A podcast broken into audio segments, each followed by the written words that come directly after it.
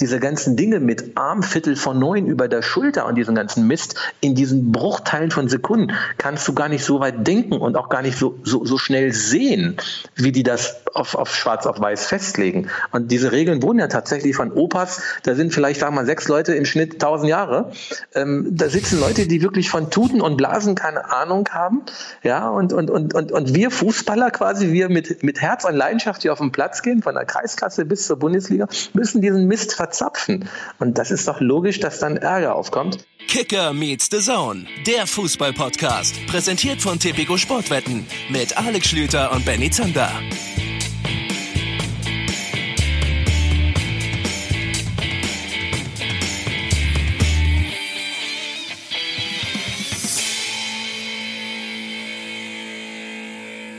Freunde, wie heißt es so schön? Ich habe das zumindest früher mal so gelernt. Montag ist Schontag, aber eben nicht im Podcast-Business. Und deswegen ist Kicker Meets the Zone auch in dieser Woche wieder an eurer Seite. Für euch da. Versucht euch irgendwie einen Sinn zu geben zum Start in diese neue Woche. Herzlich willkommen, Benny Zander, mein Name. Schöne Grüße hier aus Leipzig. Und ich rufe den Mann, der natürlich auch bei dieser Folge an meiner Seite ist, aber eben zugeschaltet an meiner Seite. Und wenn ich es richtig verstanden habe, dann sitzt Alexander Schlüter heute bei sich tatsächlich einfach in der Küche. Ist es richtig? Das, wovon ich immer geträumt habe, ist tatsächlich eingetreten. Einen schönen guten Tag euch allen. Ich sende aus meiner eigenen Küche. Wir haben das Setting nochmal ein bisschen aufgepäppelt und es ist tatsächlich jetzt möglich, dass ich nicht mehr rausfahren muss vor die Tore Münchens, äh, um in Ismaning im Studio aufzuzeichnen. Nein, ich darf mich in meine Küche setzen. Ich habe hier gerade noch die letzte Stulle verdrückt, habe mir einen Tee gemacht und kann jetzt mit dir über Fußball reden. Also mehr geht jetzt wirklich nicht. Okay, wir könnten da jetzt noch reich für entlohnt werden, aber das ist dann der nächste Schritt. Es ist auf jeden Fall schon mal sehr nett von dir, dass du runtergeschluckt hast bis zum äh, Start dieser Aufzeichnung. Alexander Schlüter in der, in der Küche, ich hier in Leipzig in einem Radiostudio voller Fußballtrikots. Also bei mir ist ein bisschen mehr Fußballatmosphäre. Du bist heute dann in dieser Folge einfach ein bisschen mehr für, für das Kulinarische zuständig. Was gab's denn zu essen? Ist der Tee schon fertig? Hängt der Beutel schon drin? Mach doch mal ein bisschen Akustik, mach doch mal einen Mixer an oder irgendwas. ich ich habe mich jetzt gerade wieder hingesetzt. Ich habe gerade eben einen Tee geholt. Das ist übrigens die besondere Note Pfefferminz Süßholz. Ich meine, man kennt das Wort Süßholz, wenn jemand Süßholz raspelt, aber ich muss ganz ehrlich sagen, Bildungslücke, ich wusste nicht, dass, ich wusste nicht, wie Süßholz schmeckt. Und ich sagte jetzt ganz ehrlich, Süßholz schmeckt so, wie man sich Süßholz vorstellt.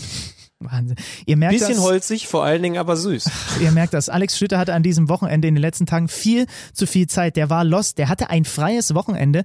Und du kannst, sind wir mal ehrlich, Hand aufs Herz, ich habe das auch gemerkt, wie du mit mir kommuniziert hast, eigentlich kannst du damit gar nicht mehr umgehen, dass du mal ein Wochenende einfach frei hast. Du weißt gar nichts mit dir anzufangen. War echt komisch. Ich weiß gar nicht, wann das letzte freie Wochenende war in, in meinem Leben, aber ähm, ich habe es irgendwie bewältigt. Ich habe dann hier zu Hause, meine Mitbewohnerin ist auch ausgereist, das heißt, ich war ganz zu Hause und habe angefangen, Dinge irgendwie umzustellen. Am Ende habe ich sie alle wieder zurückgestellt. Das heißt also, das, was Freitag war, ist jetzt auch am Montag wieder vorhanden. Zwischendurch standen hier alle Sachen irgendwie auf links gedreht. Aber ich habe auch ein bisschen Fußball geguckt. Also das ist dann tatsächlich auch möglich gewesen. Und die schöne Seite der ganzen Geschichte, ich konnte viel Fußball-Bundesliga schauen, um jetzt mit dir ganz schlau drüber zu reden. Ja, aber trotzdem, ich würde jetzt mal an dieser Stelle die Aktion Rente Schlüter ins Leben rufen. Das kann ja nicht sein, dass du da komplett das Wochenende im Grunde genommen verwahrlost vor dich hin vegetierst. Deswegen, wenn ihr Alexander Schlüter mieten wollt, buchen wollt, für so einen Privatpodcast, ich weiß ich stelle mir das so schön vor, auf einem runden Geburtstag, 60. Geburtstag von Oma und die laden da als Alleinunterhalter eben nicht ein mit einem Paillettenjackett ein, der dann irgendwie auf dem Klavier was spielt, sondern die laden dich oder uns ein. So und wir machen dann da Live-Podcast. Kein Schwein weiß, wer wir sind. Wir labern irgendwie ein bisschen über Fußball. Ich finde, das ist eine Geschäftsidee. Wir reden über Fußball oder sollten wir da thematisch über Ehe, über äh, Hochzeitsoutfits oder so reden? Ich finde, wir sind da schon ambivalent. genau, auf jeden du Fall. Du schränkst es jetzt wieder nur auf den Fußball. ich kann über Essen reden. ja. Ich habe da eine breite Themenlage. Frage an euch. Ist es, wenn man eine Käsestulle isst, also ganz klassisch, ein Brot und darauf eine Scheibe Käse, genauso gesund oder ungesünder, wenn ich den Toast, also wenn ich das Brot vorher toaste und danach dann der Käse so richtig schön darauf zerläuft? Es Oh. schmeckt tausendmal ungesünder. Es sieht ungesünder aus, aber es schmeckt eben auch besser. Und die Frage ist, nur weil ich es erhitze, kann es dann ungesünder werden? Naja, es Weil ansonsten sollte man das für den Rest seines Lebens genauso machen. Es entsteht dann ja so eine geröstete äh, Kruste, aber das ist tatsächlich, also Hashtag KMD Podcast, wer Ahnung von solchen Dingen hat, immer her damit. Natürlich auch Meinungen zu diesem Fußballgeschehen. An diesem Wochenende sind auch wieder eine Menge reingekommen, Schüttenmann. Es gab ja unter anderem, lass uns vielleicht jetzt endlich mal anfangen, tatsächlich ein bisschen über Fußball zu reden, das große Derby im Pott zwischen Schalke und Dortmund. Ich konnte es nur so nebenbei sehen. Ich habe nämlich dann abends das Spiel Leverkusen gegen Bremen kommentiert. Da reden wir später noch ein bisschen. Aber du hast es, glaube ich, relativ intensiv verfolgt, ne? Ja, ich habe es äh, live geschaut. Es war ein Spiel, das nicht in die Geschichte der Derbys in Deutschland eingehen wird. 0 zu 0 zwischen Schalke und Dortmund. Vor allen Dingen Schalke kann sich ärgern und das hätte man nun wirklich vor der Partie nicht zwingend erwartet. Denn man hätte gewinnen müssen aus Schalker Sicht mehr Torschüsse, 14 zu 8 und man hatte vor allen Dingen auch die besseren Torgelegenheiten. Dortmund weiterhin mit so einer richtigen Schwächephase. Anders kann man es nicht beschreiben. Man hat in der Champions League schon gegen Inter verloren und was besonders erschreckend ist, dass man im Moment nicht diese typische, diese selbstbewusste Dortmunder Spielweise auf den Platz bekommt. Und das ist eigentlich durch alle elf Leute, die dann da in der Startaufstellung gestanden haben, plus die Einwechselspieler Brandt, Azar, Akanji zu bewerten. Sie bringen es nicht auf den Platz. Götz hat vorne gespielt, als falscher Neuner mal wieder, ist ausgewechselt worden, ähm, hat nicht gut gespielt, gab dann noch Spekulationen, warum er Lucien Favre nicht abgeklatscht hat nach der Auswechslung, warum er das Stadion noch während der Partie verlassen hat.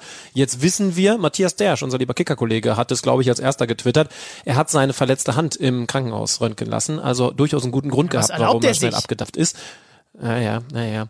Äh, aber unterm Strich gab es ganz viele Dortmunder, die nicht die Leistung gebracht haben, die es braucht. Die Verteidigung, die gefällt mir im Moment gerade überhaupt nicht. Gibt sehr auffällig viele Situationen, in denen die Innenverteidigung unterschiedliche Höhen hat. Eine lässt sich fallen, der andere schiebt raus und stellt auf Abseits. Also das ist alles gerade seltsam. Natürlich beginnen auch die Spekulationen über Lucien Favre, ob er daran schuld ist, wie sehr er daran schuld ist. Ganz schwierig, aber vielleicht um es nochmal positiv zu drehen. Schalke mit einer spielerisch ordentlichen Leistung. Das war keine fußballerische Offenbarung, aber wir müssen ja überlegen, wo die Schalker herkommen. Also wenn ich jetzt sage, dass so Leute wie Aminarit, Omar Mascarell beim Fußballspielen wirklich Spaß machen, zumindest dem Betrachter, der entweder Schalke-Fan ist oder zumindest neutral an so ein Derby rangehen kann, dann ist das ja schon sehr, sehr viel Lob. Denn dass das ansehnlich ist, das haben wir über den FC Schalke, ich glaube, 24 Monate nicht gesagt. Also da hat sich was verändert unter dem neuen Coach Wagner. Und wie gesagt, Jetzt nach diesem Spiel müssen sie sich eher ärgern, dass sie nur einen Punkt geholt haben, denn der Sieg wäre drin gewesen. Ja, Schalker Sieg wäre drin gewesen. Das ist dann aber eben auch wieder kein gutes Zeichen aus Sicht des BVB, bei dem ja tatsächlich jetzt dann schon die Gerüchte ins Kraut schießen, wer dann eventuell Lucien Favre, wenn die Nummer nicht weitergeht, Michael Zorc hat zwar gesagt, man führt keine Trainerdiskussion, ähm, wer den denn eventuell beerben wird. Und da liest man dann so Dinge wie José Mourinho und so weiter. Ich meine, also ganz im Ernst, selbst wenn irgendwann mal es akut wird, dass man einen Nachfolger für Favre braucht, José Mourinho ist doch nur wirklich vollkommen ausgeschlossen, oder?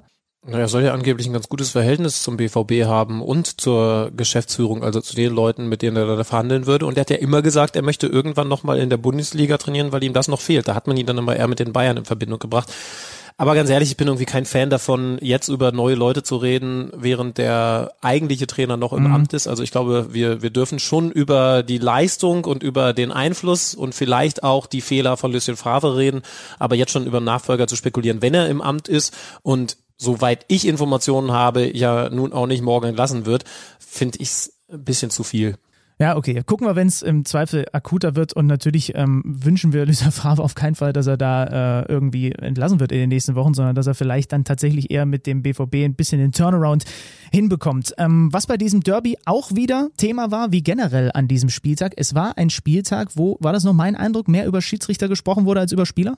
Ging am Freitag schon los. Da werden wir mit Frank Luciem noch drüber reden, unserem Kicker-Experten, der sich ganz, ganz besonders um die Kölner kümmert und der hat sicherlich auch ein bisschen was zu erzählen, denn auch da gab es schon Entscheidungen. Mainz hat ja Köln geschlagen, wo der VRR mit rangezogen wurde und wo man im Nachhinein sich gefragt hat, warum es dann überhaupt einen VAR gibt, wenn der solche Entscheidungen trifft. Dazu später mehr und das ging im Derby dann weiter. Also es ist schon verrückt. Also gefühlt ist es noch mal mehr geworden, was diese Diskussion angeht. Das Handspiel ein ganz großes Thema. Und Benny, sind wir ehrlich, als wir diese Folge geplant haben, als wir uns überlegt haben, wen wir gerne als Gesprächsgast hätten, das liegt jetzt auch schon ein paar Tage zurück, da wussten wir noch nicht, wie sehr das passen würde, denn wir haben gesagt, wir würden gerne mal mit Baba Grafati sprechen. Einem ehemaligen Schiedsrichter und wir wussten natürlich, dass es da sehr viele Themen geben würde. Dass es jetzt so akut ist und dass dieses Thema Schiedsrichterwesen, Assistenten an der Seitenlinie und VAR gerade so im Fokus stehen, das haben wir nicht geahnt, aber umso mehr haben wir zu bereden. Ja, das ist tatsächlich aus unserer Sicht auch einfach ein bisschen Glück. Wir können mit Babak dann gleich diverse Themen einmal durchkauen. Äh, vielleicht noch ganz kurz für die, ich weiß gar nicht, wir haben ja auch einige junge Hörer, die gar nicht so genau wissen, wer das eigentlich ist, weil er vor ihrer aktiven Zeit gepfiffen hat. Babak Rafati, mittlerweile 49 Jahre alt, hat bis 2011 84 Mal Bundesliga gepfiffen, 17 Mal Pokal, war FIFA-Schiedsrichter und war dann eben in den Schlagzeilen im November 2011 wegen eines Suizidversuchs. Kurz vor dem Spiel zwischen Köln und Mainz in seinem Hotelzimmer wurde da von den Assistenten gefunden. Gott sei Dank alles glimpflich ausgegangen. Heute geht es ihm wieder gut, hat dann im Mai 2012 offiziell seinen Rücktritt als Schiedsrichter erklärt und ist ein ja, sehr, sehr gern gesehener Gast hier in diesem Podcast, um mit ihm mal generell das Thema Schiedsrichterei in Deutschland aus verschiedenen Blickwinkeln zu beleuchten. Und das machen wir genau jetzt.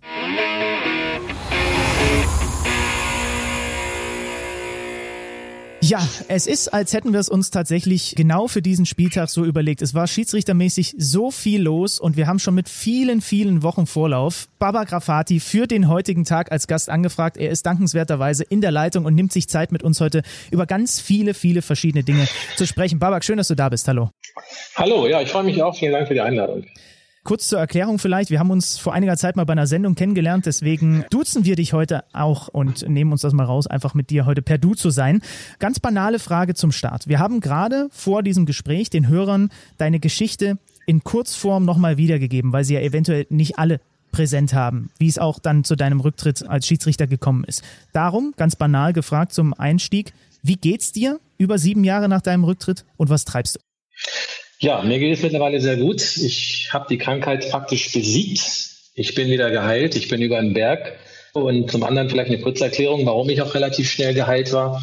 Depression ist halt nicht schön, klar gegenüber Stress und Druck äh, im, im, im, Fußball als Schiedsrichter. Aber mir war es eine exogene Depression. Das bedeutet über äußere Einflüsse, über den Job, über Stress und Druck. Und somit geht es natürlich heftiger, wenn es dann so ist. Aber du kommst auch relativ schnell wieder raus. Ähm, genauso heftig kommst du also wieder raus. Und ich bin froh, dass es mir gut geht. Heute gebe ich meine Erfahrung in der freien Wirtschaft weiter als Referent Business Speaker zu den Themen Stressmanagement, Motivation am Arbeitsplatz, Persönlichkeitsentwicklung, mittlerweile auch weltweit. Und ja, das macht Spaß, man kann Erfahrung weitergeben. Dinge, die ich falsch gemacht habe, ich sage mal, ich bin ein Vorbild, wie man es nicht macht im Stressmanagement im ersten Teil, im zweiten Teil natürlich Strategien an die Hand geben. Was können wir tun, damit wir eben nicht gegen die Wand fahren und uns nicht so kaputt machen, wie es damals bei mir der Fall war, diese Art Selbstzerstörung. Lass uns noch mal gerne da ein bisschen zurückblicken auf deinen Weg. Wenn ich es damals richtig verstanden habe, als ich so ein bisschen was von dir gelesen und gehört habe zu diesem Thema, als du dann das verarbeitet hast, dann ist ja vor allem Dingen das, was deine Krankheit total befeuert hat, der Umgang und die Struktur damals innerhalb des deutschen Schiedsrichterwesens gewesen, mit Günstlingswirtschaft und was es nicht alles damals gegeben hat. Ist das so korrekt wiedergegeben, dass das der Auslöser war? Ja, natürlich war das ein Problem in meinem konkreten Fall. Man muss einfach wissen, wir hatten damals diesen Führungswechsel beim Deutschen Fußballbund und ich bin also bekannt dafür, dass ich immer den Mund aufmache und sachlich, aber offen meine Meinung wiedergebe. Und dann habe ich die Missverhältnisse äh, damals angesprochen und mir sagte dann der damalige Chef, kümmere dich nicht drum, sonst passiert dir was. Ruf den lieber an, sonst passiert dir was. Wer mich kennt, weiß, dass ich nicht der Typ für sowas bin, sondern dass ich da schon meinen Weg gehe. Man muss dazu sagen, ich habe als Schiedsrichter dann aber auch Fehler gemacht. Also unumstritten, das muss man ganz klar und deutlich ansprechen. Ich habe sozusagen auch Munition an die Hand gegeben, dass man mich dann entsprechend bearbeitet. Und dann entsteht eine 18-monatige Krise, wo ich quasi auf dem Platz Fehler mache, wo noch dieses, diese Thematik des Mundaufmachens auf ein Abstellgleis zu geraten passiert. Und was dann passierte, ist, ich will ja gar nicht auf dem Einzelnen drauf eingehen, sondern es war einfach unschön, was die Führungskräfte hier mit mir gemacht haben. Und dann entsteht dadurch automatisch, egal ob als Schiedsrichter oder auch im Berufsleben, Leistungsdruck und Stress. Und Leistungsdruck ist ja ein Stressverstärker. Das wird nochmal schön befeuert. Und dann kommen Dinge ins Spiel, die gerade bei Männern, diese männliche Ideale, stark sein zu müssen. Ich muss denen jetzt zeigen, ich muss es mir beweisen. Und all das hat mich dann runtergerissen, sodass irgendwann auch diese Krankheit einsetzt, wobei ich den Punkt nicht genau fixieren kann. Aber das Hirn ist irgendwann erkrankt und nicht in der Lage fürs Hirn zu denken. Das ist wie eine Knieverletzung, da kannst du auch nicht mehr laufen. Und dann kommen solche Dinge wie Antriebslosigkeit, du hast keinen Bock mehr, die Sporttasche zu packen, ähm, Schlaflosigkeit, ich kam nicht in Schlaf, weil ich viel gegrübelt habe über die Aussagen meiner Führungskräfte, die wirklich sehr unmenschlich waren für mich damals. Und dann kommt ein Phänomen ins Spiel, dieses keine Selbst- und Nächstenliebe. Du, du verlierst den Kontakt zu dir selbst und nimmst auch gar nicht mehr deine, deine Umgebung wahr. Also meine Frau oder meine Familie war mir vollkommen egal, weil einfach dieses Symptom bei dieser Krankheit, Depression, kommt ja vom lateinischen deprimere, also die Fähigkeit der Gefühle sind niedergedrückt. Somit habe ich niemand um mir herum gesehen, sondern nur noch mein Problem fokussiert auf meine Führungskräfte, was dort gerade passiert. Und dann kriegst du auch Körpersignale, die ich komplett weggedrückt habe. Ich sag mal so Achillessehnenprobleme, Herzschmerzen, Brustschmerzen. Alles weggedrückt, weil ich musste funktionieren, ich musste raus und denen das zeigen. Das hat mich dann in diesen 18 Monaten so weit runtergerissen, dass ich natürlich durch die Gedankengänge mich selber dahin geführt habe. Ich sage mal die Kraft der Gedanken. Und dann kommt diese Nacht, wo ich letztendlich den ganzen Frust mir gegenüber auslasse zum Glück mir gegenüber, nur an mir selbst. Und habe dann in dieser Nacht einfach, ich war ohnmächtig, ich hatte gar keine Kraft mehr rauszugehen und ein Spiel zu pfeifen, sondern ich war einfach kraftlos und habe in dieser Nacht letztendlich im Zimmer alles in die Hand genommen, was mir in die Hände kam und als Waffe gegen mich eingesetzt. Und du denkst auch gar nicht an den Tod, sondern du willst dann diesen brutal hässlichen Film beenden, der dich belastet. Und aber ich bin immer auch der Meinung, am Ende des Tages, wenn ich reflektiere, muss ich ganz klar sagen, für diese Nacht bin ich ganz allein verantwortlich, weil nur ich Blut unter den Fingernägeln hatte und niemand anders. Wenngleich das natürlich auch unschön war, was dort beim DFB passierte. Aber auch da ist nochmal eine Botschaft, lasst uns nicht nach draußen schauen, was andere mit uns machen, sondern lasst uns das in die eigene Hand nehmen und selbst steuern, weil am Ende muss ich ganz klar auch sagen, derjenige, der mit mir am respektlosesten umgegangen ist, war ich ja selbst. Und das ist, finde ich, die positive Botschaft. Wir haben es in der Hand. Wir können eine Grenze setzen und dürfen dann nicht andere für schuldig erklären. Nun weiß ich, dass du ja natürlich auch immer noch Kontakt hast, auch zu aktuellen Bundesliga-Schiedsrichtern, die noch pfeifen. Was hat sich denn seit deiner Zeit innerhalb des DFB im Schiedsrichterwesen verändert? Ist das besser geworden, was da von oben vorgelebt wird? Ja gut, man muss sich das so vorstellen, dass als es passiert hat, erstmal alle geschockt. Und ähm, ich hatte da zu dem Zeitpunkt auch keinen Kontakt zu den Schiedsrichtern, als es noch akut war. Und ähm, dann ist doch klar, dass dann Führungskräfte, die sowas dann mitbekommen, womit keiner mit gerechnet hat, ich ja selbst auch nicht, weil ich es nicht geplant habe, dass dann erstmal Ruhe einkehrt, dass man erstmal natürlich sich so ein bisschen zurückzieht. Und dann habe ich erst später, so, so nach, nach, nach zwei, zweieinhalb Jahren, nach meinem Vorfall erst erfahren, dass das letztendlich so ähnlich weitergeht, dass diese Machenschaften, diese Strukturen, dieses du musst nach meinem Prinzip äh, verfahren, sonst säge ich dich ab, ähm, dass das weitergelebt wird. Und das, da fing es dann langsam an, dass mich die Schiedsrichter wenige kontaktierten, die halt dieses Problem hatten. Und, und, und, und da muss man sagen, schade, dass mit dem Bewusstsein, was eigentlich damals passierte, sich nicht etwas verändert hat. Also äh, mein Fall, mein Fall in die Schublade, ich bin über dem Berg, es geht nicht um, um Baba Grafati, sondern es geht um die Sache, dass wir einfach ähm, im Umgang miteinander und gerade im Spitzenfußball wo es ja um Leistung geht, dass wir andere Dinge ähm, uns anschauen und nicht die Person, die Persönliche, sondern dass dort immerhin Schiedsrichter bearbeitet werden und, und vor versammelter Mannschaft klein gemacht werden. Das ist, finde ich, nicht der richtige Weg. Aber auch da habe ich versucht, den Schiedsrichtern mh, hm, aus eigener Erfahrung so den Tipp zu geben, schau da nicht drauf. Dieses Verhalten von Führungskräften ist nicht persönlich gegen Baba Grafati gemeint, sondern das ist zwanghaft, das ist emotional, das ist unabsichtlich. Diese Menschen haben meist meistens in ihrem Rucksack, ich sag mal, Probleme aus der Vergangenheit und, und suchen sich jetzt irgendwo Menschen, wo sie das ablassen können. Und wenn du das Prinzip verstehst, dass diese Menschen erst in sich selbst hineinschlagen, bevor sie nach außen schlagen, dann gehst du damit entspannt um. Und, und, und das hat dann irgendwann auch dazu geführt, dass diese Schiedsrichter es öffentlich gemacht haben, weil es nicht besser wurde. Und ich glaube, das ist bekannt soweit, äh, was an die Öffentlichkeit kam. Ähm, letztendlich ist mir immer wichtig, dass wir, dass wir lernen, daraus nochmals diese Selbstführung in die Hand zu nehmen, dass ich steuere und auf gut Deutsch scheißegal, wer um mir herumläuft, wie die Führungsperson zu mir ist, dass wir lernen, ähm, das hat überhaupt keinen Sinn. Du kannst Menschen nicht verändern. Du musst an dir arbeiten, du musst deinen Blickwinkel verändern. Und ähm, am Ende des Tages tut es mir natürlich für den Fußball leid, weil Fakt ist, dass durch diese Strukturen natürlich der deutsche Fußball, also die Bundesliga, auch an Qualität verloren hat. Wir können vielleicht später nochmal darüber sprechen, was ich damit meine. Aber insgesamt ist das auch ein Grund, warum der Qualitätsfußball in Deutschland so ein bisschen ähm, leider nach unten gegangen ist.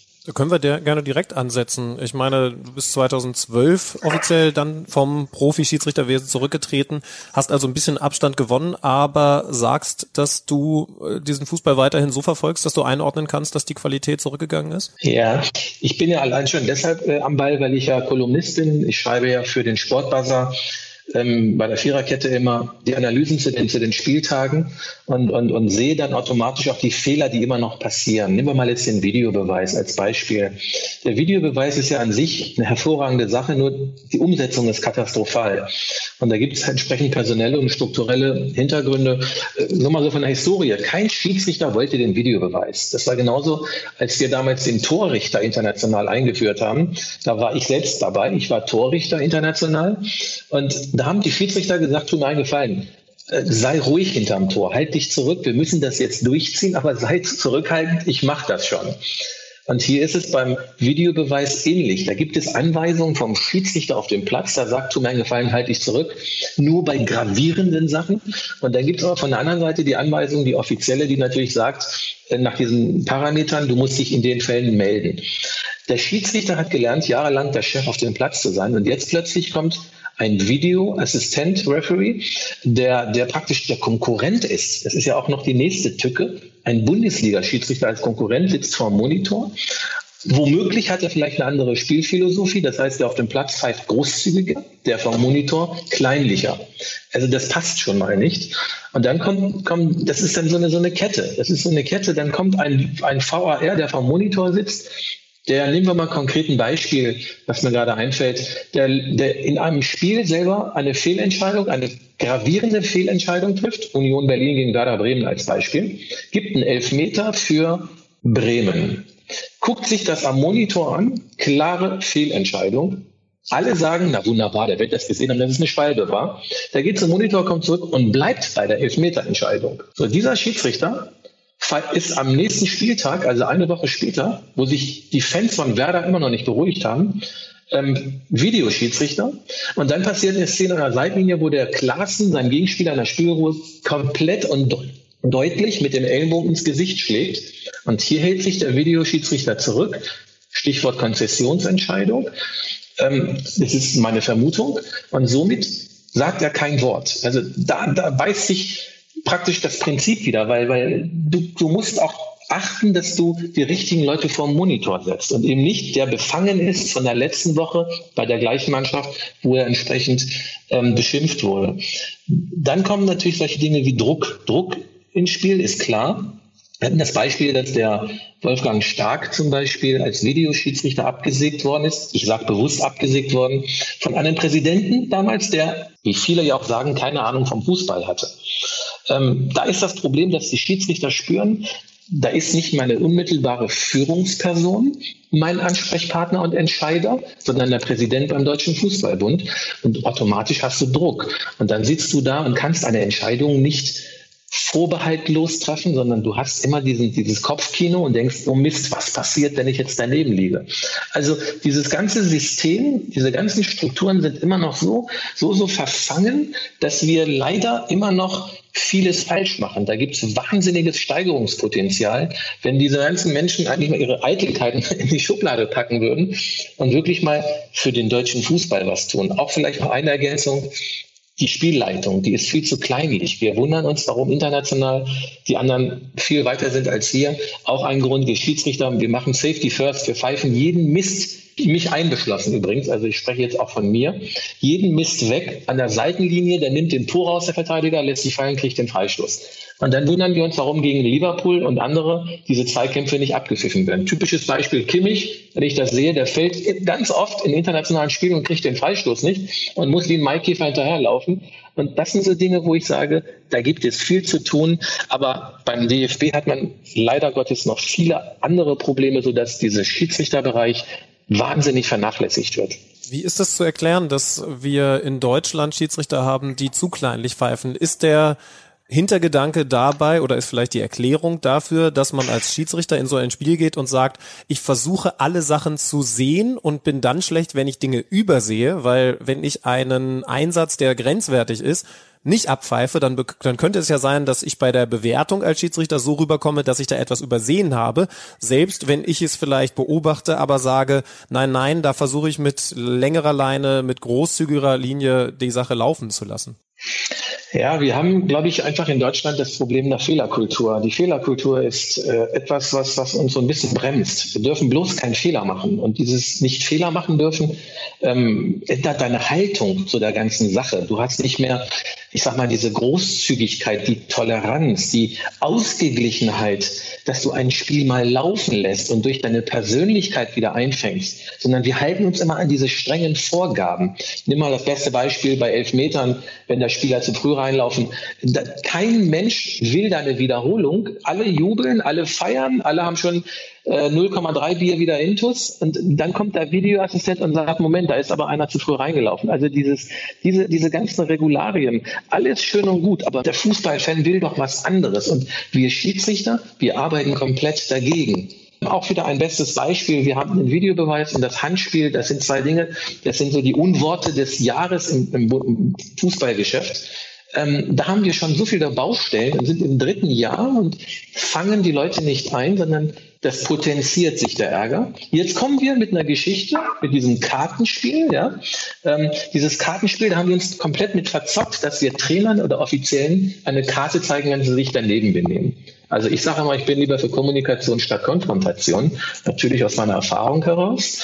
Da wird dann on top nochmal einer draufgepackt, dass wenn sich die Trainer über einen Videobeweis oder einen klaren Elfer, der nicht gegeben wird, beschweren, auch noch eine gelbe Karte sehen.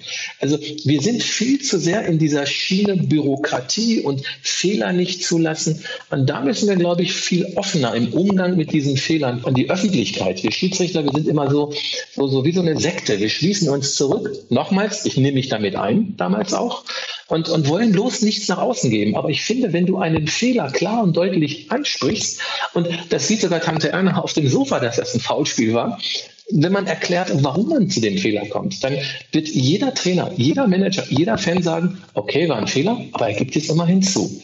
Ich glaube, der Fehler an sich ist nicht das Problem bei uns, sondern der Umgang damit. Und das müssen wir lernen, in die Köpfe zu kriegen, raus, offensiv, das war mein Ding, jawohl, das war falsch. Und bei dieser kleinlichen Spielleitung, auch da können wir nochmals viel toleranter damit umgehen. Wagt es doch mal. Ich habe gestern wieder ein Spiel gesehen, Gladbach gegen Frankfurt, da fing der Schiedsrichter an, relativ die ersten Minuten viel laufen zu lassen. Und dann merkte er, dass es zu bunt wird und hat das dann wieder ein bisschen gebremst. Wir sind, wie gesagt, einfach zu sehr auf Safety First und da muss der Weg einfach da sein, im, im, Gespräch auch mit den Trainern, auf einer Trainertagung, dass, dass da einfach die Trainer auch einfordern, lasst doch mehr laufen. Wollt ihr das? Wollen wir mehr laufen lassen, dass wir wieder in den Zweikämpfen international gegenhalten können? Und da sage ich dir, die werden einstimmig alle sagen, ja, wollen wir. Ähm, wie gesagt, da sind viele Dinge, die man einfach verbessern kann. Aber die Frage ist immer, ob man das will. Thema Schiedsrichterbewertung. Babak, du hast jetzt gesagt, dass man mehr Fehler zugeben darf, aber liegt es nicht auch ein bisschen in der Natur der Sache, in der Natur der Betrachtung des Schiedsrichters, dass man geneigt ist, weniger Fehler zuzugeben? Alleine schon deshalb, weil der Schiedsrichter ja auch viel seltener gelobt wird für gute Entscheidungen im Vergleich zu Spielern oder auch Trainern. Also, ich meine, es gilt ja nicht umsonst dieser Satz, der Schiedsrichter ist dann gut, wenn man möglichst wenig über ihn spricht, was aber ja gleichzeitig auch impliziert, dass er im Grunde nie aktiv gelobt wird für gute Leistungen. Wie findest du die Einschätzung? Mhm. Ich glaube, das ist alles Kopfsache am Ende. Wir, wir, wir bilden uns immer Dinge ein. Ähm, du, du musst die Leute, wenn ich, wenn ich eine Balance habe, wie ich es damals nicht hatte. Wenn ich eine Balance habe, wenn ich ein Gleichgewicht habe, dann brauche ich nicht, dass die Leute immer sagen, toll gepfiffen, auf die Schulter klopfen. Ähm, ich bin noch selbstkritisch genug und gehe vom Monitor und sage, okay, das war falsch und jetzt beziehe Stellung. Ähm, die, diese, dieser, dieser, dieser Glaubenssatz zu sagen, ich werde als Schiedsrichter nicht gelobt und deshalb bin ich auch nicht bereit, über meinen Fehler etwas preiszugeben, ähm, das ist etwas, was, wenn ich bereit bin, diesen Fehler zu akzeptieren, dann arbeite ich an mir, dann verbessere ich etwas. Das meine ich auch mit Fehlerkultur. Wenn, wenn wir müssen einfach in die Köpfe, nicht nur bei den Schiedsrichtern allgemein, aber wir bleiben jetzt mal bei den Schiedsrichtern. Hier musst du einfach den Leuten beibringen, wir haben alle Stärken und Schwächen. Und wenn meine Stärken nicht gelobt werden, dann heißt es nicht, dass ich nicht gut bin, sondern du musst selber auf deine Reise gehen, du musst selbst so ein bisschen auch reflektieren, du musst verstehen, du musst deine Stärken und Schwächen herausfiltern und dann kannst du auch mal über einen Fehler, ich kann heute zum Beispiel über meinen Fehler lachen. Wenn mir einer sagt, Rafati war ein blinder Schiedsrichter, dann sage ich, Entschuldigung, fünffach blind. Also ich kann über mich selbst lachen, wenn jemand so etwas sagt, weil ich mit mir irgendwo im Reinen bin, weil ich reflektiert habe weil ich aufgeräumt habe. Und somit kann auch ein Schiedsrichter, wenn er in der Persönlichkeitsentwicklung an sich arbeitet, das ist ein Thema, was beim DFB 0,0 eine Rolle spielt, Persönlichkeitsentwicklung. Wenn du da ansetzt, dann kannst du wahnsinnig entspannt mit Fehlern umgehen, weil Fehler ist doch etwas, das gehört doch zum Menschen dazu. Warum reden wir das immer unterm Tisch? Warum reden wir nicht offen drüber? Nur weil ich nicht darüber rede, bleibt es doch trotzdem ein Fehler. Und da müssen wir in die, in die Köpfe hineinkriegen, dass diese Fehler, wie gesagt, erlaubt sind. Und wenn wir darüber offen sprechen, ernten, ernten wir sogar Verständnis beim Gegenüber. Da, da wird dich jeder akzeptieren, weil jeder Trainer, Spieler macht doch Fehler auf dem Platz.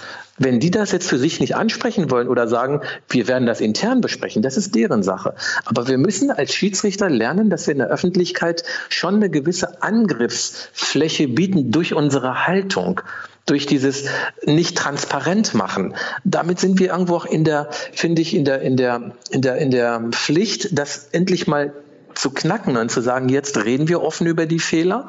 Und mir ist das immer zu wenig, wenn ich sehe, gestern hat der DFB die, die, ein paar Entscheidungen ähm, offen, offen, transparent gemacht, welche Entscheidungen falsch waren. Das ist immer für mich so in dem Moment so der Eindruck, der entsteht, da will man zeigen, ja, wir stehen zu einem Fehler, aber die sieben anderen waren richtig.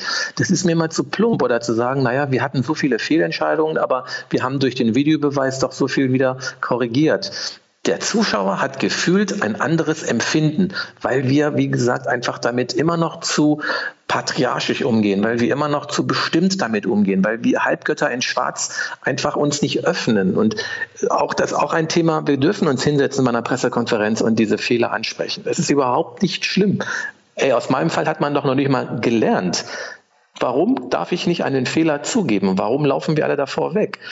Und du musst die Leute nur im mentalen Bereich stärken. Und da setze ich auch bei Jogi Löw an, der ja auch sagt, es geht nicht darum, schneller, weiter, höher. Das hat er vor zwei Monaten bei der, bei der Welt im Interview gesagt, sondern es geht in der Zukunft des Fußballs darum, und das betrifft auch die Schiedsrichter, nämlich um diese kognitive Stärkung, dass du im Kopf dass du da die größten Entscheidungspotenziale hast. Da müssen wir ansetzen. Ein Schiedsrichter kann nicht morgen besser gucken oder mehr laufen. Die geben schon 100 Prozent rein von der sportlichen Sichtweise. Du musst die im Kopf schulen, damit eben diese Dinge, wie du schon ganz, du hast es wunderbar gerade beschrieben, Alex, Fehler, dass du mit diesem Fehler so entspannt umgehst, die gehören zu mir dazu, diese Fehler. Wir sind Menschen, wir dürfen Fehler machen. Und das ist so ein geiles Gefühl, das beflügelt dich dermaßen, wenn du dazu stehst und sagst, ja, es war mein Fehler, ich übernehme die Verantwortung, nicht die Schuld. Schuld ist etwas anderes, es hört sich nicht gut an. Ich übernehme die Verantwortung. Der Grund ist, ich stand so und so und hab's nicht gesehen. Punkt. Ich verbessere mich dadurch. Das ist doch der entscheidende Faktor. Und da müssen wir hin, dass die Köpfe, wie gesagt, anders ticken, wenn es um Fehler geht.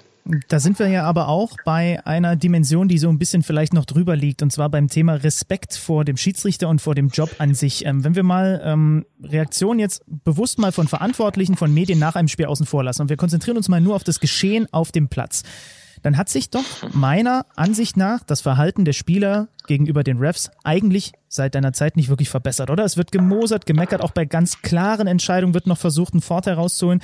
Der Schiedsrichter wird auch mal, äh, da stellt man sich auch mal Kopf zu Kopf hin. Also äh, hast du da irgendeine Art von Verbesserung bislang wahrgenommen? Ja, aber auch dieses, du hast recht, es hat sich nicht gebessert, klar. Das hat sich, glaube ich, sogar zwei Tage nach meinem Vorfall nicht gebessert. Also das, man braucht so jetzt nicht sieben oder acht Jahre weiter gucken, sondern unmittelbar. Ähm, auch da habe ich immer gedacht, Respekt bedeutet, dass mich die Menschen respektieren müssen. Aber irgendwann habe ich gelernt, Moment einmal, respektieren muss ich mich erstmal zunächst einmal selbst. Und wenn der Gegenüber mich nicht respektiert, dann hat er ein Problem mit sich selbst, aber nicht mit mir. Ich will damit sagen, wenn auf dem Spielfeld ähm, dieses respektlose Verhalten an den Tag gelegt wird, dann reagieren wir Schiedsrichter über. Auch das geht wieder um die Persönlichkeit des Schiedsrichters. Ich habe zum Beispiel früher mal ein Beispiel, wenn ein Spieler reklamiert hat ähm, oder irgendwas gemacht hat, dann habe ich mich Kopf an Kopf gegenübergestellt und habe praktisch Macht demonstrieren wollen. Wer ist hier der Stärkere? Ja, um mir Respekt irgendwie auch zu verschaffen. Oder ich habe bei einer gelben Karte, wenn ich die gegeben habe, streng geguckt könnt ihr bestimmt zustimmen. Ich habe dann richtig so eiskalt geguckt, ja, wie so eine kalte Hundeschnauze. Das ist nicht gut. Das ist einfach nicht gut. Wenn ich jetzt mal heute sehe, wenn ich heute hingehen würde, dann würde ich hinlaufen, dem würde ich sagen, du, ich hätte ihn auch weggewichst, aber ich muss dir jetzt gelb geben, okay? Der würde mir auf die Schulter klopfen, gleicher Ergebnis, wir gehen auseinander und 60.000 oben sitzen und denken, leck mich doch am Arsch, wieso klopft er dem Schiri auf die Schulter für eine gelbe Karte? Das gleiche Ergebnis, aber anders präsentiert.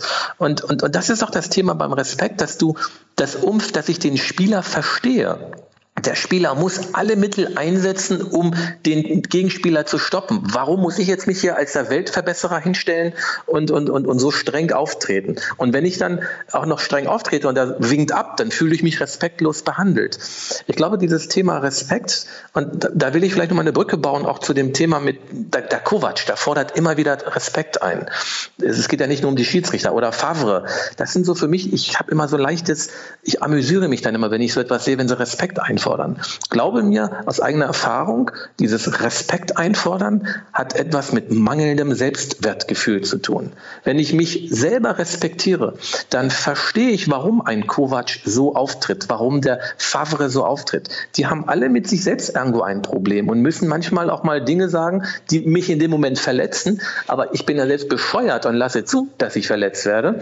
Deshalb, ich ich habe das selbst im Mentalcoaching mit einem Profifußballer, der auch genau dieses Thema Respekt, wie ihn sein Trainer behandelt, war ja auch mein Thema, wie mich mein Chef behandelt. Und der hat dann auch irgendwann verstanden, dass es überhaupt nicht darum geht, zu hinterfragen, warum respektieren die mich nicht, sondern dass du Strategien anwendest, wie du mit respektlosem Verhalten umgehst.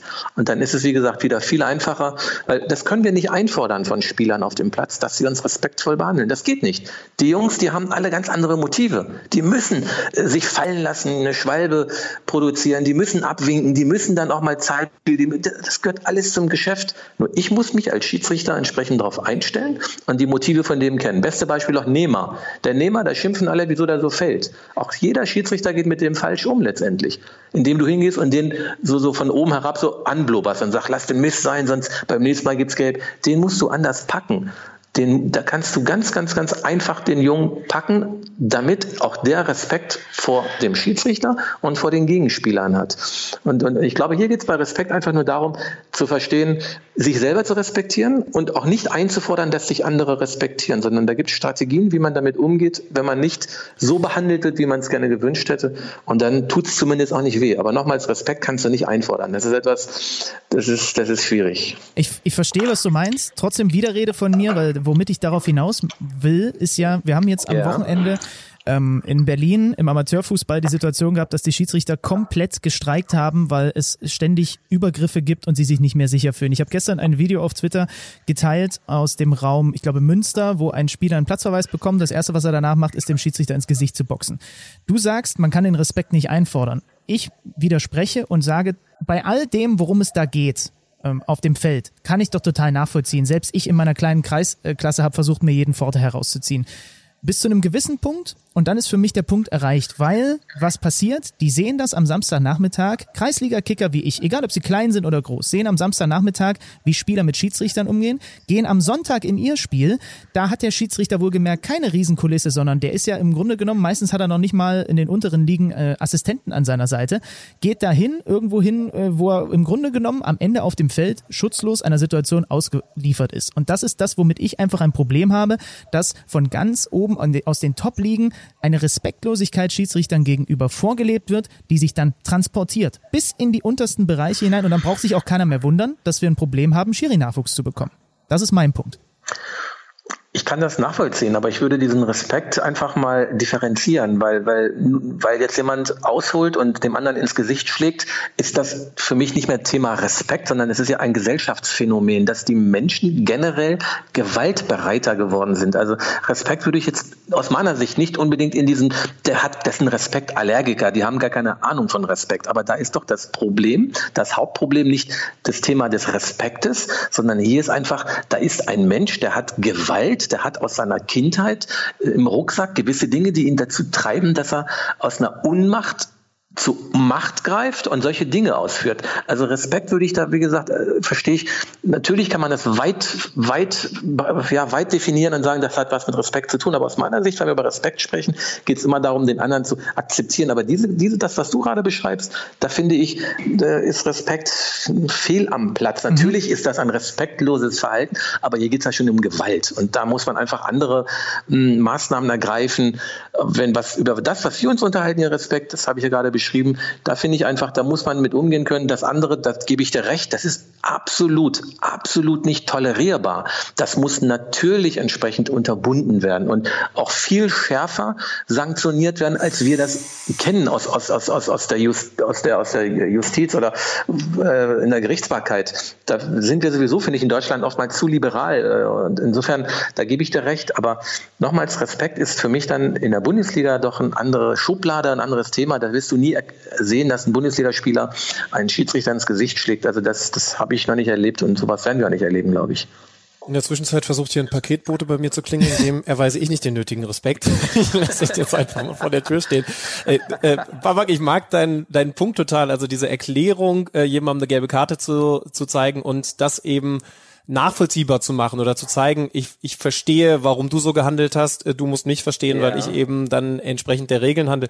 Ähm, ich finde den Punkt ganz interessant, weil ich auch selber an meine aktive Zeit, die eben auch nicht besonders hochklassig gewesen ist, zurückdenke und merke, die Schiedsrichter, die mich immer am meisten beeindruckt haben, waren diejenigen, bei denen ich das Gefühl hatte, sie sind keine mhm. Außenstehenden, sondern sie sind Jungs, die, die nachvollziehen können, was wir hier tun und die eben Teil des Ganzen sind. Und so sollte man es ja auch sehen. Du hast vor einer Weile ähm, dieses Thema ein bisschen weiter gefasst und hast gesagt, dass es auch weiterhin ein Problem ist, dass die Regeln von Leuten gemacht werden, wenn es jetzt zum Beispiel um das Thema Handspiel geht, die gefühlt nicht wirklich Fußball gespielt haben mhm. in ihrem Leben. Also die dann aber eben festlegen müssen, wann ist eine Körperbewegung natürlich, wann nicht. Wir als Fußballer wissen zum Beispiel, wenn man runtergeht zur Grätsche, um eine Flanke abzuwehren, dann ist der eine Arm in der Regel unten und stützt sich ab und der andere ist aber natürlicherweise über Schulterhöhe und streckt sich nach oben. Ich glaube, ich müsste mich eher konzentrieren, diesen Arm nicht hochzunehmen, als auch so ein bisschen Gegengewicht. Mhm um dann entsprechend die Körperfläche nicht zu vergrößern. Ähm, vielleicht kannst du das noch mal ein bisschen ausführen, das scheint ja weiterhin ein Problem zu sein. Und ich meine, je mehr Spieltage wir in dieser Bundesliga haben, desto größer wird ja diese Thematik mit den irgendwie nicht nachvollziehbaren Handspielregeln. Ja, also ich sag mal, diese Handspielregel ist echt ein großes Problem. Wir haben ja jetzt nach neun Spieltagen schon wieder mehr Theater als die komplette letzte Saison, weil, weil man auch vor der Saison wieder eine Erwartung geschürt hat, so nach dem Motto, jetzt haben wir mehr Parameter und können das viel besser zuordnen, ob ein Handspiel vorliegt oder nicht und Pustekuchen. Also wenn ich sehe, was da für, für Sachen passieren auf dem Platz, dann ist es ja noch unverständlicher geworden, was da teilweise passiert. Nimm doch mal das konkrete Beispiel am Wochenende. Ähm, Mainz gegen Köln, ja, da, da, dass der Fehler auf dem Platz passiert, klar, verstehe ich. Das ist, ich habe selbst unten gestanden, ich weiß, wie es ist, du hast einen anderen Blickwinkel, aber jetzt geht er zum Monitor und sieht klar, dass der Arm rausgeht, der blockt praktisch die Flanke und trotzdem gibt es keine Elfmeter. Da fragt, das, da fragt sich doch jeder, wofür haben wir denn den Videobeweis? So, und wenn du jetzt aber vorher sechs Entscheidungen korrigiert hast, aber diese eine Entscheidung falsch ist, dann fragt keiner nach Gerechtigkeit oder weniger Fehler, sondern diese eine Szene, Stichwort wieder Erwartungshaltung, die ist dann im Fokus, die ist dann auf dem Podest und nur die sehen wir. Und auch das ist wieder so ein Thema, wo ich sage, was du gerade schon geschildert hast, da fehlt, wie gesagt, habe ich vorhin schon mal gesagt, den Schiedsrichtern der Mut aus, aus dem Bauch heraus und auch mal eigene Parameter festzulegen. Ey Mann, Entschuldigung, Arsch raus, Brust raus und jetzt mache ich, ich habe zwar Vorgaben, aber ich mache es auch nach Sinn und Verstand, nach Sinn und Geist des Fußballspielens, nach dem, was auch wirklich relevant ist in der Praxis. Nämlich, da schaue ich, ist das Absicht, ja oder nein. Diese ganzen Dinge mit Armviertel von neun über der Schulter und diesen ganzen Mist in diesen Bruchteilen von Sekunden kannst du gar nicht so weit denken und auch gar nicht so, so, so schnell sehen, wie die das auf, auf schwarz auf weiß festlegen. Und diese Regeln wurden ja tatsächlich von Opas, da sind vielleicht, sagen wir mal, sechs Leute im Schnitt tausend Jahre. Ähm, da sitzen Leute, die wirklich von Tuten und Blasen keine Ahnung haben. Ja, und, und, und, und, und wir Fußballer quasi, wir mit, mit Herz und Leidenschaft hier auf den Platz gehen, von der Kreisklasse bis zur Bundesliga, müssen diesen Mist verzapfen. Und das ist doch logisch, dass dann Ärger aufkommt. Aber wieder zurück auf die Schiedsrichter weil wir selbst die Deppen sind, die entsprechend diese, diese Vorgaben auch umsetzen wollen, weil bloß kein Fehler machen, weil im Nacken sitzen ja wieder die Konkurrenten und mein Chef, der Schiedsrichterchef und, und, und. Diese Kette, die ich vorhin ähm, versucht habe aufzuschlüsseln, da, da, da muss man ansetzen, dass man auf sich verlässt, auf mein Bauchgefühl und eben nicht ähm, dieses, dieses so, so konsequent, so knallhart umsetzt ähm, und, und kein Mensch vor allem nachher weiß, wann ist es ein Handspiel, wann ist es kein Handspiel. Du hast mittlerweile auch bei 20 Schiedsrichtern 25 verschiedene Meinungen, weil wir uns immer wieder drehen und wenden. Und da müssen wir hin, dass wir eben wirklich, dass jeder Fußballer nach dem Spiel sagt, den kann man pfeifen, ja, sehe ich genauso. Und eben nicht, dass alle dagegenhalten und sagen, das kann doch nicht wahr sein, was er wieder gepfiffen hat. Also Sachverstand und Bauchgefühl, das ist, glaube ich, sehr wichtig. Und ganz wichtiger Punkt, die Absicht muss immer wieder an erster Stelle stehen und nicht diesen ganzen Mist mit den Parametern. Jetzt hatten wir an diesem Spieltag ja diverse Szenen im Derby, unter anderem, du hast gerade auch was angesprochen, aber auch bei meinem Spiel, ich habe unter anderem Leverkusen gegen Bremen kommentiert. Ähm, ja, einmal wird ja. Leverkusen ein Tor aberkannt, äh, weil ein Spieler unabsichtlich die Szene quasi mit der Hand einleitet. Das ist ja mittlerweile generell so geregelt. Wenn ein Torerfolg mhm. passiert und da war eine Hand auch nur irgendwie dran, egal ob Absicht oder nicht, dann wird es zurückgepfiffen. Das ist ja, glaube ich, was, habe ich glaube ich in deiner Kolumne auch vor der Saison gelesen, was du generell als sinnvoller achtest, weil sich die Schiedsrichter daran zumindest orientieren können, ne? Ja, vor allem das ist etwas, was absolut deutlich ist. Also da gibt es kein, kein Schwarz oder Weiß, sondern das ist für jeden deutlich. Fußball soll ja mit möglicherweise leichte Regeln haben und für jeden Fan, der da oben sitzt, auch mit drei Bier, dass er es versteht. Und das ist etwas, was jeder nachvollziehen kann. Der kriegt den Ball an den Arm und unmittelbar danach wird ein Tor erzielt. Das nimmt sogar die, die, die, die angreifende Mannschaft dann äh, danken. Okay, okay, das ist die Regel, kein Thema, erledigt. Da ist kein Ermessensspielraum, was wir sonst beim Handspiel haben. Und ich finde diese Regelung sehr gut, ähm, ja, diese neue Regelung gut und auch in der Umsetzung klappt sie auch wunderbar durch den Videobeweis. Ja, dann hatte ich noch eine ganz. Ich habe mal eine Frage dazu. Okay, ähm, Alex, du. Entschuldige, Benny, weil die, die habe ich, da habe ich quasi Jahre darauf gewartet, um äh, sie zu stellen, wenn ich endlich mal mit einem Schiedsrichter bzw. Ex-Schiedsrichter drüber spreche. Du hast ja logischerweise deine Spiele in der Regel auch mit Assistenten gemacht, weil du gerade sagst, da weiß der Schiedsrichter ja auch, wenn er spätestens auf dem Monitor sieht, das ist eine Ja- oder Nein-Entscheidung und man kann eigentlich dann nicht falsch liegen. Wie unsicher ist man als Schiedsrichter gespannt, gerade natürlich auch die Assistenten an der Linie bei Abseitsentscheidungen. Also ähm, zu deinen aktiven Zeiten, wie kann man sich das vorstellen, wenn so 90 Minuten rum sind und man geschätzt, sage ich jetzt mal, 15 Abseitsentscheidungen hatte, von denen dann äh, sieben oder sechs ein bisschen enger waren. Schaut man sich dann im Team diese Situation nochmal an und schnauft dann durch, wenn man bei den meisten gut gelegen hat, richtig gelegen hat? Ähm, oder ist man sich dann doch so viel sicherer, als ich jetzt vielleicht denken würde? Weil ich glaube, wenn ich da draußen an der Linie wäre, dann wäre ich verdammt unsicher, ob ich die Fahne hebe oder nicht. Gibt es dann wirklich so nochmal so ein Feedback und man, man stößt dann, man stößt dann nochmal mit dem Bier an, wenn man merkt, hey, heute haben wir richtig gelegen? Also man muss echt sagen, die Assistenten haben echt einen Scheißjob. Also als Schiedsrichter in der Mitte kannst du immer mal so ein bisschen noch managen. Also wenn du hier mal einen Freistoß gepfiffen hast, der zum Tor führt, machen wir uns nichts vor, es gibt Konzessionsentscheidungen. Heute bin ich nicht mehr weisungsgebunden, heute kann ich das sagen. Wir sind Menschen, wir sind auch nur, wir haben Gefühle, wir haben Empfindungen. Also klar denkst du dir, oh Gott, hoffentlich geht das heute gut, wenn ich den Elber gepfiffen habe. Und auf der anderen Seite hast du vielleicht auch mal so einen halben gepfiffen, dann war das Thema erledigt. Ähm, Assistenten haben diese Möglichkeit nicht. Ja, die haben dann zehn Szenen und, und du kannst da nicht einmal mehr laufen lassen, nur weil du da drüben auch laufen lassen hast. Beim Videobeweis ist der Assistent der größte Gewinner, den es gibt, weil der ist nicht mehr der Buhmann da draußen. Bei dem ist es sehr einfach geworden. Der kann mittlerweile lange warten, das machen die auch, auch wenn das die Zuschauer nicht gerne sehen. Und natürlich haben die Assistenten nach dem Spiel immer am meisten gezittert, weil der ist sowieso in einer schwächeren Position. Die Schiedsrichter sind mich da wieder auch eingenommen. Wir sind immer so ein bisschen in der Position, wir haben mit dem Chef ein besseres Verhältnis. Wir sind in der Hierarchie eine Stufe höher. Und der Assistent kriegt zunächst einmal am meisten ähm, auf gut Deutsch in die Fresse, weil der natürlich den Fehler verbockt hat und dadurch ist ein entscheidendes Tor gefallen. Ähm, demzufolge haben die Assistenten früher wirklich brutalst gezittert. Ich selber als Assistent und auch später meine Assistenten, die, du hast richtig nach dem Abpfiff gemerkt, wie es Taka, Taka, Taka im Kopf macht. So nach dem Motto, ich muss in die Kabine, nicht aufs Klo, sondern ich muss jetzt vom Monitor und gucken, ob das richtig war.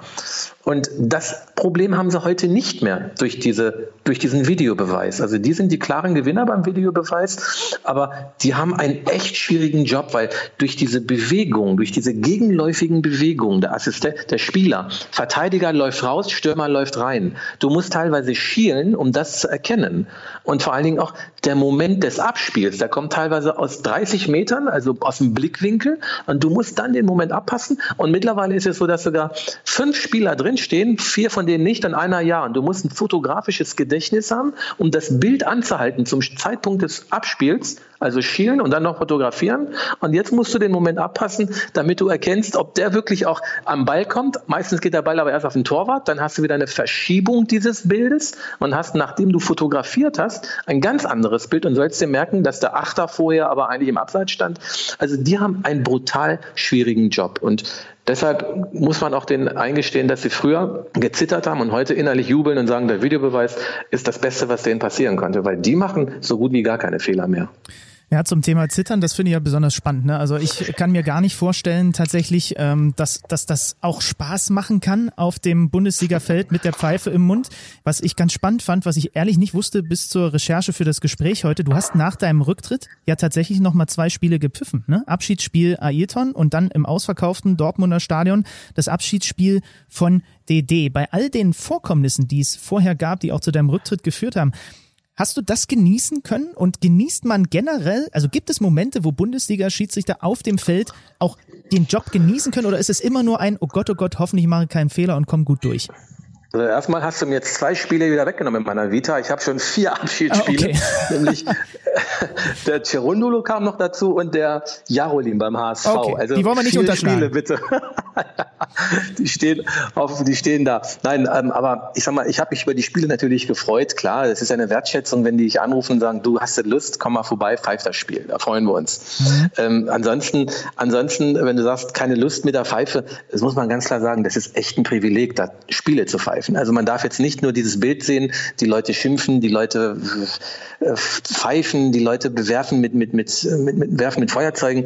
Das muss man einfach mal den Schiedsrichtern in der Bundesliga und auch mich, ist das, ich hatte ja ein Luxusproblem. Also ganz klar, ich hatte ein Luxusproblem in meinem Kopf. Ja, man hat mit mir ein bisschen unmenschlich hantiert und das habe ich dann zu nah an mir herangelassen. Aber ansonsten ist das ein richtig geiler Job. Also das ist ein Privileg, dort zu pfeifen und demzufolge glaubt mir, da denkt keiner, es macht keinen Spaß, sondern man geht raus und man genießt das Spiel. Natürlich entstehen Stressmomente, wenn du mal eine Entscheidung triffst, die falsch war. Du hast gerade gesagt, du hast das Spiel gesehen, äh, kommentiert Leverkusen-Bremen. Mhm. Klar, dann hast du so eine Elver-Szene noch kurz vor Schluss, wo der Amiri im Strafraum reinspringt und dann die Frage Handspiel, ja, nein. Das ist doch logisch, dass der Schiedsrichter dann zu dem Zeitpunkt keinen Spaß hat und dass dem schon durch den Kopf geht, oh Scheiße, hoffentlich war das richtig. Aber das gehört einfach dazu. Wenn ich Entscheider bin, dann muss ich auch mal ähm, diese Dinge mittragen und verantworten. Aber glaub mir, jeder Schiedsrichter, wenn dem das bewusst ist, das ist ein Riesenprivileg, dabei sein zu dürfen. Ähm, und und, und das, das, das, das kann ich mir nicht vorstellen. Ich hatte auch damals Spaß, aber dann kommt die Phase, wo, wie gesagt, der Stress ins Spiel kommt. Aber das hat dann nichts mit dem Job des Schiedsrichters an sich zu tun, sondern hier geht es einfach um andere Dinge, die im Kopf dich belasten, die auch in jedem normalen Job passieren können. Aber nochmals, es ist echt eine super Sache, sowas äh, mitzumachen. Babak, und das war für uns, da spreche ich jetzt auch einfach für Schlüti mal mit, eine super Sache, äh, mit dir mal diese ganzen Themen hier mal abhandeln zu können. Super, super spannende Einblicke in das Leben eines Schiedsrichters. Vielen lieben Dank, dass du dir die Zeit genommen hast und eventuell kriegen wir das im Laufe der, dem Podcast, gibt ja hoffentlich noch ein paar Folgen, vielleicht nochmal hin und dann haben wir hundertprozentig nochmal 50 Fragen, die wir heute nicht stellen konnten und die wir dir dann einfach wieder stellen. Ja, kein Thema. Vielen Dank.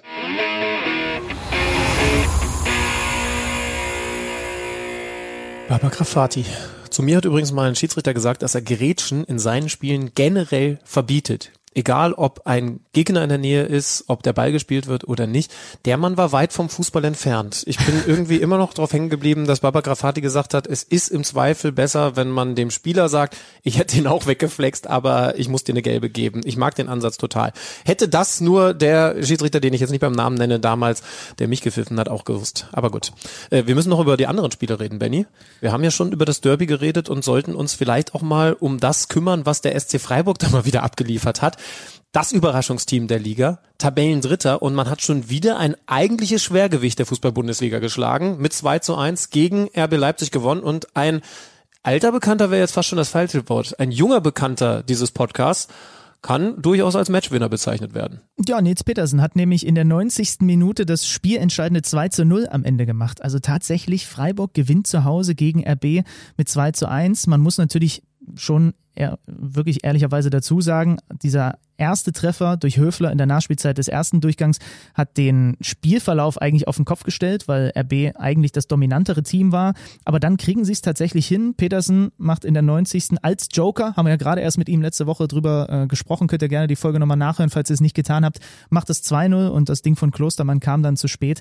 Und so, nachdem der Höhenflug ja so ein kleines bisschen durch die Pleite gegen Union erstmal gestoppt war, sind die jetzt tatsächlich, also diese Tabelle ist ja eh wild, ne? Gladbach 1, dann Bayern und dann Freiburg vor Wolfsburg, beide mit 17 Punkten. Der SC Freiburg als Tabellendritter irgendwie, ich könnte mich fast dran gewöhnen. Das ist ein bisschen gemein den anderen gegenüber, aber irgendwie könnte ich mich fast dran gewöhnen, dass die Freiburger noch lange da oben bleiben, weil ich das so schön finde. Das ist einfach schön. Gladbach bleibt Tabellenführer, hat 4-2 gegen Frankfurt gewonnen. Da ist man also in der Spur, obwohl ich habe es am Donnerstag im strömenden Regen von Rom gesehen in der Europa League. Da waren wir mit der Zone vor Ort und da war das alles eher so ein bisschen schleppend. Man hat Glück gehabt, dass man in der Nachspielzeit noch ein ungerechtfertigten Elfmeter bekommen hat. In der Europa League übrigens gibt es keinen VAR, der hätte das ansonsten zurückgenommen. Wolfsburg verpasst den Sprung an die Tabellenspitze, oh. aber weißt du, Benny, was meine Meinung zu dieser ganzen Bundesliga-Tabelle nach neun Spieltagen was ist? Was denn?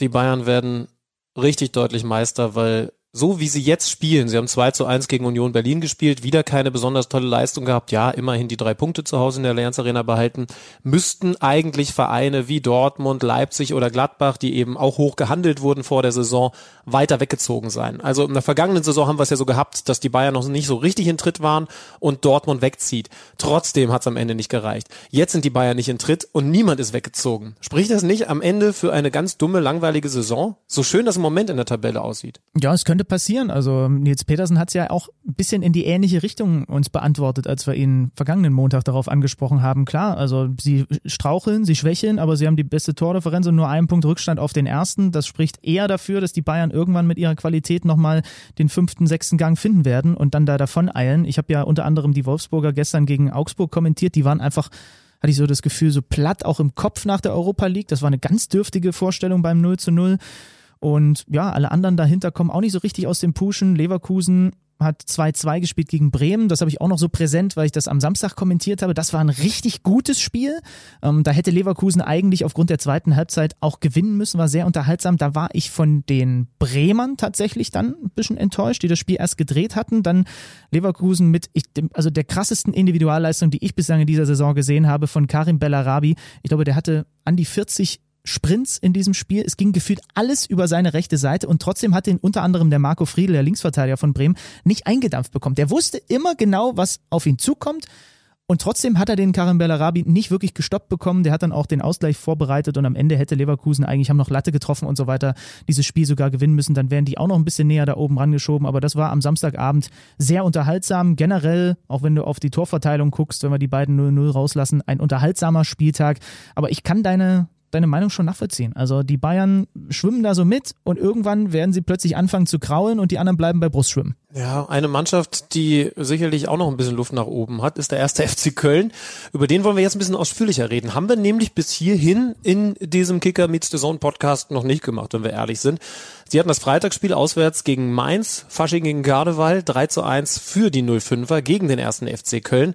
Ja, und jetzt wollen wir uns jemanden ranklingeln, der sich mit den Kölnern, wir werden es auch gleich am Dialekt heraushören können, ganz besonders gut auskennt, weil er da zu Hause ist, und zwar im wahrsten Sinne des Wortes. Frankie Lussim, unser Kicker-Experte, der soll uns mal Rede und Antwort stehen. Was ist da los bei den Geißböcken? Ihr wollt auf den Champions League-Sieger tippen? Auf tipico.de geht das ganz einfach. Einfach auf unsere Seite gehen und auf euren Favoriten setzen. Wenn du schon mal bei Tipico auf Sportwetten getippt hast, kennst du dich ja bestens aus. Für alle Neueinsteiger ist noch wichtig zu wissen, Tipico verdoppelt deine erste Einzahlung. Registriere dich noch heute und sichere dir so den Willkommensbonus bis zu 100 Euro. Du erhältst den Bonus sofort nach deiner ersten Einzahlung. 18 plus. Glücksspiel kann süchtig machen. Hilfe unter www.spieleambulanz.de. So, da ist er auch schon bei uns in der Leitung zum ersten Mal. Es ist die Saisonpremiere. Wir freuen uns sehr auf Twitter-Legende und Kicker-Legende Frank Lussem, zugeschaltet uns aus dem Westen der Republik. Frankie, grüß dich. Schön, dass du da bist. Hi, hi, da zusammen. und Schlüti in seiner Küchensituation, Muckeligkeit ist natürlich auch weiter mit am Start. Hallo Alex. Ja, mir gefällt das hier weiterhin sehr, sehr gut. Frankie freut mich sehr. Schön, dass wir mal einen Köln-Experten bei uns in der Sendung haben. Äh, denn das ist ehrlich gesagt eine Mannschaft, die Benny und ich beide nicht so richtig gut greifen können Jetzt haben sie äh, zuletzt 13-0 gegen Paderborn gewonnen. Am Freitag, am vergangenen Spieltag, war ja ein Spiel, das wir auch auf The Zone hatten, dann wieder der Rückschlag in Mainz, 1 zu 3. Man hat eine Führung verspielt. Wie siehst du die Partie retrospektiv? Ja, das ist äh, offensichtlich die große Schwäche des 1. FC Köln in dieser Saison, dass er Konstanz vermissen lässt. Es gibt also Spieler, die zaubern an einem Wochenende auf und dann weißt du heute schon, normalerweise brauchst du die am nächsten Wochenende nicht zu bringen weil äh, da wird das dann nichts. Ich nenne mal stellvertretend den Kingsley Ehizibu, easy genannt, äh, der nimmt es offensichtlich mit dem Profileben etwas leichter als der Rest, weil, sagen wir mal so, wenn zur Aufstellung die Einstellung kommt, ist alles gut. Der Junge kann unglaublich viel, aber diese Einstellung fehlt mitunter. Dann wird aus einem Sprint wird ein Lauf ins Nichts, aus einem Pass wird äh, ja, ein Zweikampf und irgendwie vergisst er dann das, was sein Trainer ihm äh, über die Woche beigebracht hat oder beibringen wollte. Ganz, ganz seltsam. Er steht stellvertretend für diese, für diese fehlende Konstanz. Was da genau los ist, weiß ich nicht. Da muss sich offensichtlich noch vieles finden versuch mal für uns so ein bisschen, ich habe das Spiel teilweise gesehen, mir dann natürlich auch nochmal die Zusammenfassung angeguckt, ähm, den Kern dieser Niederlage zu erfassen, weil mir ist es noch nicht ganz gelungen. Ich habe gesehen, dass Köln in Führung gegangen ist, auch einige Chancen hatte, dann gab es diese unglaublich strittige Handspielszene. Ist es eine unglückliche oder ist es am Ende eine verdiente Niederlage gewesen? Beides. Also es ist unglücklich deshalb, weil diese Situation, die zum Handelsmeter hätte führen müssen, von Herrn Dillenburg komplett falsch gesehen wurde. Jeder im Stadion, inklusive Sandro Schwarz, der anschließend meinte, es wäre kein Elfmeter gewesen, wusste, dass der Elfmeter pfeift, wenn er aus der Review Area kommt. Und dann macht er das nicht und mit einer ganz lamoyanten Handbewegung, dieser dann weiterspielen, da war jeder verblüfft. Also den, den Grad der Verblüffung den kannst du gar nicht mehr beschreiben. Das, das äh, ist unfassbar. Der DFB hat das ja dann gestern auch Gott sei Dank aufgeklärt. Können die Kölner sich nichts verkaufen? aber ein bisschen Gerechtigkeit äh, in dem Sinne, dass sie, dass sie diesen Elfmeter hätten bekommen müssen, tut ja auch mal ganz gut. Dann steht es 2-2 und der äh, Spieler Niakate muss vom Platz mit Gelb-Rot. Und dann sieht es natürlich ganz anders aus. Also ich gehe jetzt mal davon aus, dass Herr Simon Terodde den Ilver reingemacht hätte. Mhm. Deshalb kann man sagen, das beeinflusst das Spiel, das Ergebnis natürlich. Aber wer in Führung geht und fünf Sekunden nach der Führung fast das 1 zu 1 kassiert, da hat der Timo Horn übrigens hervorragend gehalten, der macht ja irgendwas falsch. Wer sich dann in der Folge ja, zurückzieht, Räume freigibt, die er zwar sieht, aber nicht mehr anläuft, der macht dann noch mehr falsch. Vor allen Dingen, wenn du so einen Jungen wie den John Paul äh, Boetius hast auf Mainzer Seite, der das genau erkannt hat und das Spiel dann quasi angetrieben hat, der Mainzer. Das war schon, das war schon ein kleines Drama, wie die Kölner dann vergessen haben, die richtigen Räume zu besetzen, zu verteidigen. Nach der Pause ging es besser, aber dann kam natürlich der Unterschied, durch zwei Personen. Das war einmal der Zentner auf Mainzer Seite, der einen nach dem anderen hielt. Mhm. Und dann der Timo Horn auf der anderen Seite, der beim 2 zu 1 unglücklich aussieht und beim 3 zu 1 durch Öztunali ganz, ganz schlecht. Was er auch selber weiß, da, der Junge ist ja sehr selbstkritisch, sehr reflektiert. Nee, die Kölner haben sich selber geschlagen und können offenbar mit so einer Führung nicht so gut umgehen weil sie dann scheinbar noch nicht wissen, was sie machen sollen. Gegen Paderborn hat es noch geklappt, weil Paderborn sehr schwach war.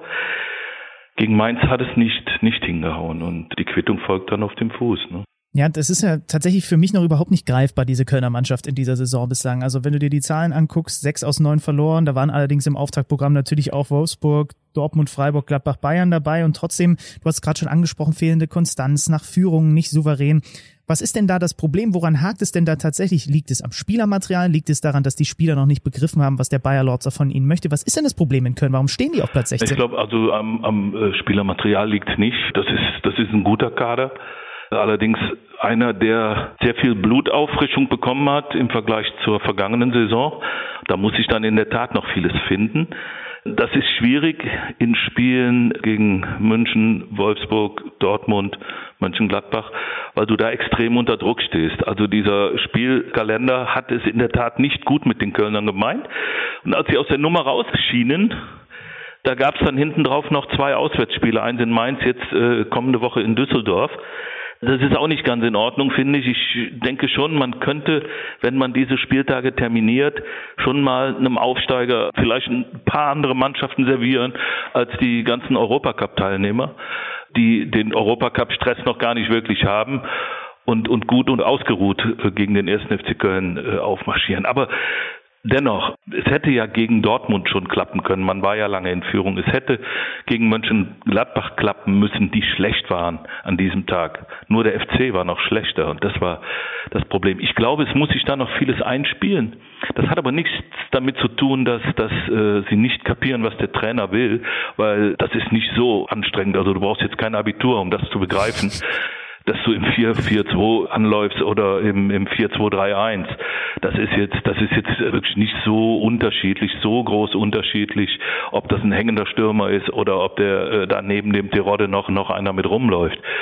Nee, sie kriegen es irgendwie nicht auf die Kette, ihre Leistung konstant zu bestätigen, ihre PS auf die Straße zu bringen. Das, das kriegen sie nicht hin.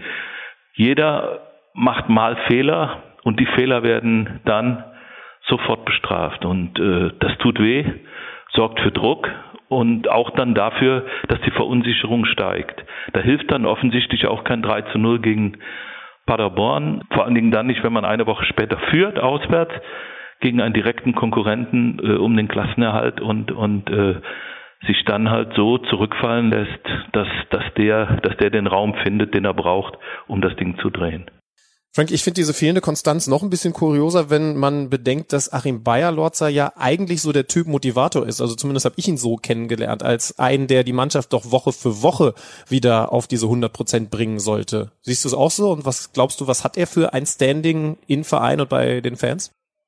Also das ist eine absolut positive Erscheinung.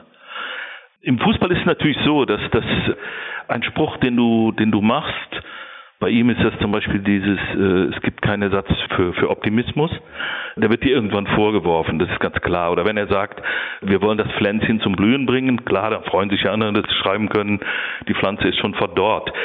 Dennoch, er macht einen guten und einen positiven Eindruck und er will das auch vermitteln, was er denkt, nämlich diesen Optimismus und ich denke auch, dass ihm das abgenommen wird in den breiten Teilen der Öffentlichkeit und auch von den Spielern. Aber er hat eine Mannschaft, an der es zu viele kleine Baustellen gibt, als dass man morgen sagen könnte, das ist jetzt fertig.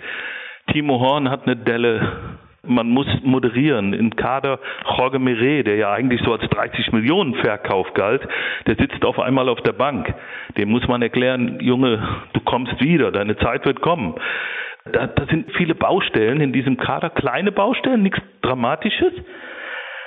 Aber halt, was so in der Tagesarbeit so ein bisschen nervt. Und ich glaube, da hat der gesamte erste FC Köln sich noch nicht gefunden. Und das wird vielleicht auch noch eine Zeit dauern. Ich glaube nicht, dass die Mannschaft absteigen wird, aber ich glaube, dass sie bis lange in die Saison gegen den Abstieg kämpfen muss. Jetzt gibt's noch ein nicht selbstverständlich ist für die. Die müssen sich das Selbstverständliche müssen die sich wirklich erarbeiten, erlaufen. Das das geht nicht anders haben auf jeden Fall ein bisschen was gelernt über den FC. Ich bin jetzt ein bisschen schlauer, muss die mir in den nächsten Spieltagen einfach mal ein bisschen intensiver noch angucken, tatsächlich, um ein Gefühl für diese Mannschaft zu bekommen. Das ist mir bislang noch ein bisschen abhandengekommen, tatsächlich. Frankie, vielen lieben Dank, dass du uns ein wenig klüger gemacht hast und dann hören wir dich hoffentlich bald mal wieder hier bei uns im Podcast. Ich habe zu danken. Hat Spaß gemacht. Dankeschön.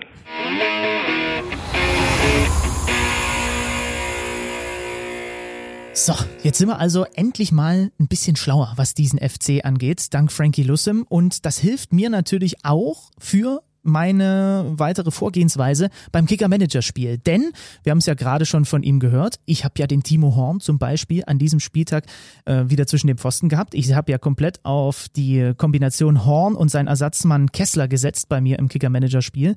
Und jetzt mal gucken hier. Ich hoffe, dass das nicht allzu negativ sich ausgewirkt hat, wie er da bei diesen beiden Gegentreffern ausgesehen hat. Mach du mal dein Team auch nebenbei mit auf. Bei mir lädt das hier. Ich habe einen großen Bei mir Nachteil. sieht's gut aus, kann ich schon sagen. Ja, ehrlich? Bei mir sieht's sehr ordentlich aus. Ich habe natürlich ja. ein großes Mascarell Problem. 13 Punkte, Grilic 9 Punkte, Oh. Sané 8 Punkte, Oh. Skov 7 Punkte. Das ist richtig gut gelaufen. Wie viele? 46 im Ui. Gesamten. Oh je, ich habe das Problem, Paco Alcázar natürlich äh, aktuell nicht zur Verfügung zu haben. Und trotzdem, aber Tyram hat getroffen. Ich komme insgesamt an diesem Spieltag auf saubere 36 Punkte. Ich stabilisiere mich. 33 am letzten Spieltag, über 70 davor.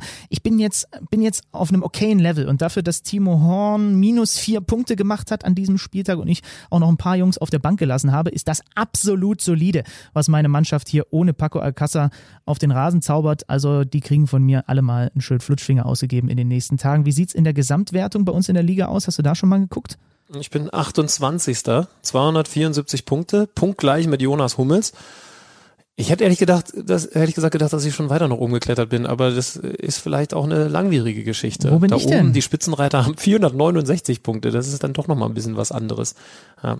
Aber übrigens kann ich, während du suchst, schon mal sagen, ich bin weiterhin optimistisch, weil Xaver Schlager, wie auch immer das funktionieren soll, angeblich demnächst zurückkehren soll für den VfL Wolfsburg. Wenn ihr euch dran erinnert, wann war das? Der zweite Spieltag, als er sich so Dritter schwer am Knöchel verletzt ja. hat.